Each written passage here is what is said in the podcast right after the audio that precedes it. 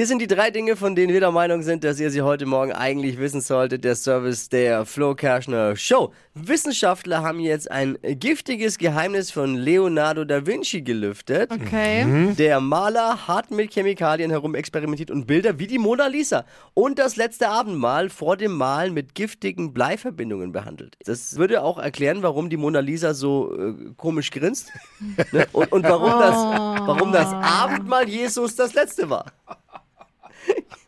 Giftige Chemikalien aus Blei. Aus heutiger Sicht würde man aber sagen, immerhin kein Mikroplastik.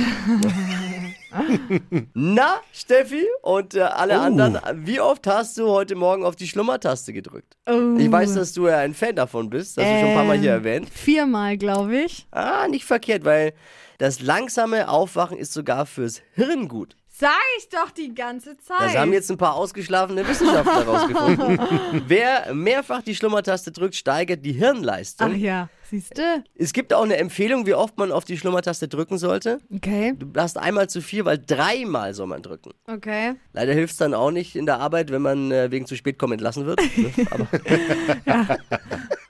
Dritte Meldung: Freibier für Blut. Freibier für Blut. In Bayern belohnt jetzt äh, zwei Brauereien Menschen, die Blut spenden. Ah. Mit einer gemischten Kiste ihrer besten Biere. Finde ich eine tolle Idee. Fehlt nur noch ne, der Slogan dazu. Und ich habe da auch schon einen. Saufen rettet Leben.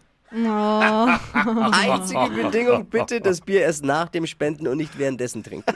Oder vorher. Das waren sie, die drei Dinge, von denen wir der Meinung sind, dass ihr sie heute Morgen eigentlich wissen solltet. Ein Service eurer Flo Kerschner Show. Ready für einen Donnerstag? Yes. Sowas von ready.